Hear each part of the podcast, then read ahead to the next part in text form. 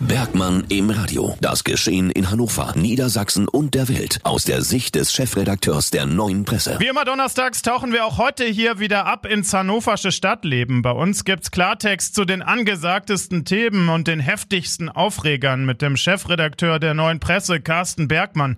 Ja, und heute geht's in seinem Kommentar um einen Dauerbrenner, die Pläne der Stadtverwaltung mit Blick auf den Raschplatz. Der Raschplatz am Bahnhof ist die Schmuddelecke von Hannover City. Drogen, Gewalt, Prostitution. Seit Jahren wird dort nach Lösungen geforscht.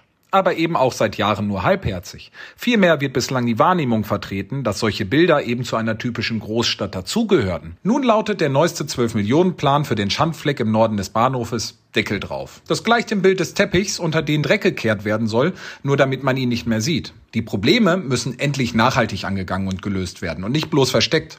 Der Bahnhof ist die Visitenkarte der City, die Visitenkarte der Stadt Hannover.